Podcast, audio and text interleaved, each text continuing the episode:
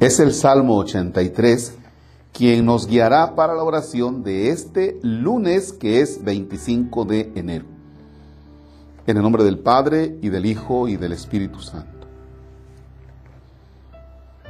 Qué deseables son tus moradas, Señor de los ejércitos. Mi alma se consume y anhela los atrios del Señor. Mi corazón y mi carne se alegran por el Dios vivo. Hasta el gorrión ha encontrado una casa, la golondrina unido donde colocar sus polluelos. Tus altares, Señor de los ejércitos, Rey mío y Dios mío. Dichosos los que viven en tu casa alabándote siempre. Dichosos los que encuentran en ti su fuerza al preparar su peregrinación. Cuando atraviesan áridos valles, los convierten en oasis como si la lluvia temprana los cubriera de bendiciones. Caminan de altura en altura hasta ver a Dios en Sión. Señor de los ejércitos, escucha mi súplica. Atiéndeme, Dios de Jacob. Fíjate, oh Dios, en nuestro escudo. Mira el rostro de tu ungido. Un solo día en tu casa vale más que otros mil y prefiero el umbral de la casa de Dios a vivir con los malvados. Porque el Señor es sol y escudo. Él da la gracia y la gloria. El Señor no niega sus bienes a los de conducta intachable. Señor de los ejércitos, dichoso el hombre que confía en ti. Gloria al Padre y al Hijo y al Espíritu Santo, como era en el principio, ahora y siempre, por los siglos de los siglos. Amén. Nosotros somos creación de Dios. Dios nos ha creado.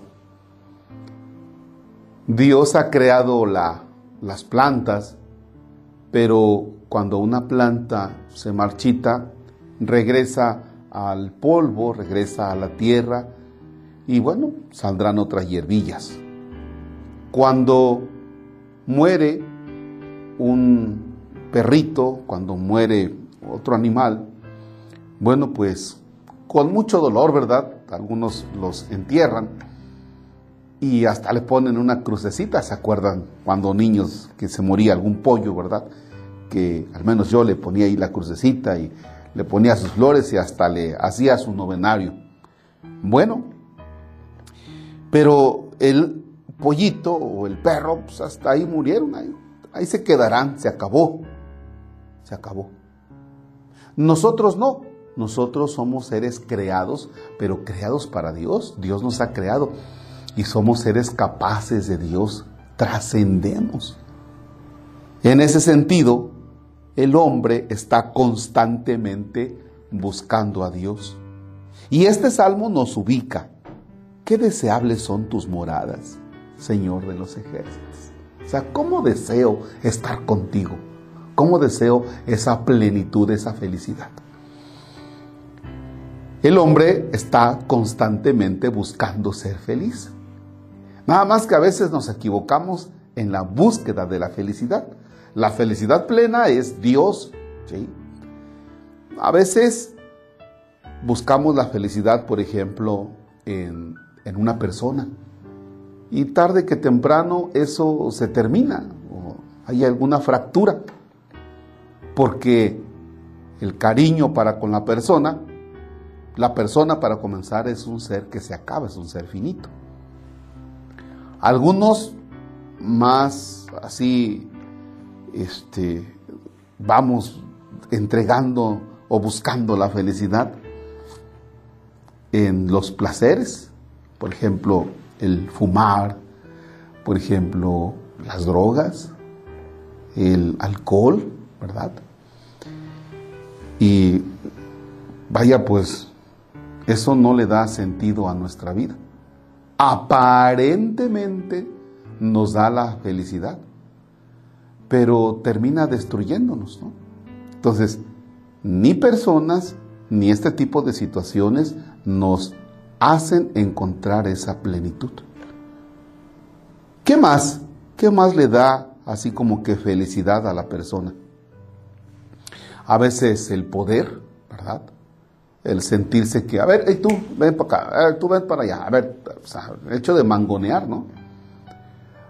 Por eso tanto pleito por las presidencias municipales. No vayan a pensar ustedes que se andan peleando así como que, a su porque yo quiero servir a los demás, ¿verdad? Aquí está de mi dinero para hacer cosas.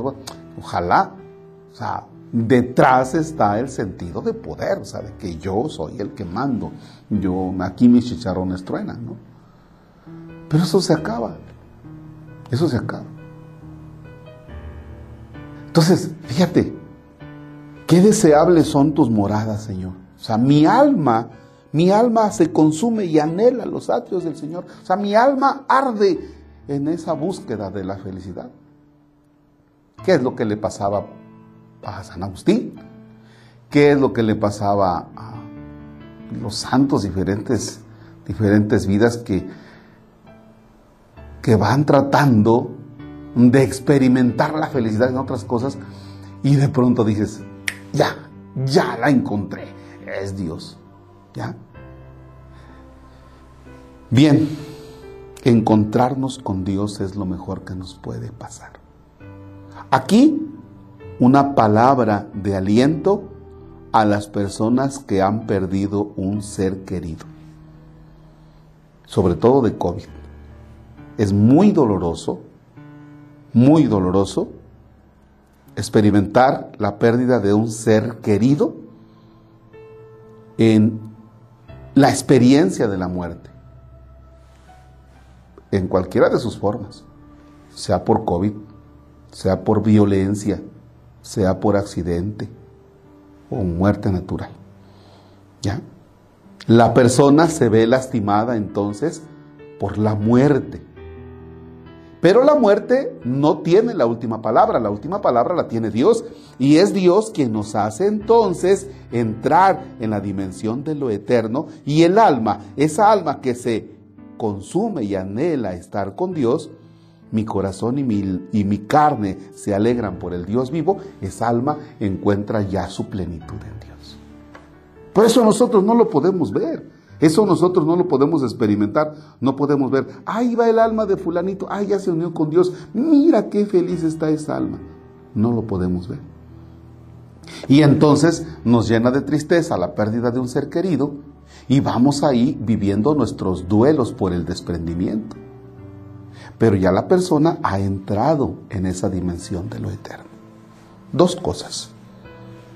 Primero, experimenta cómo tu alma está buscando a Dios. Experimenta cómo tu alma busca la felicidad plena que es Dios.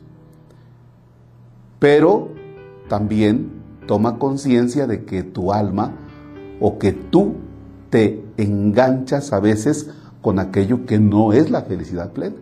Y puede ser el dinero, ¿eh?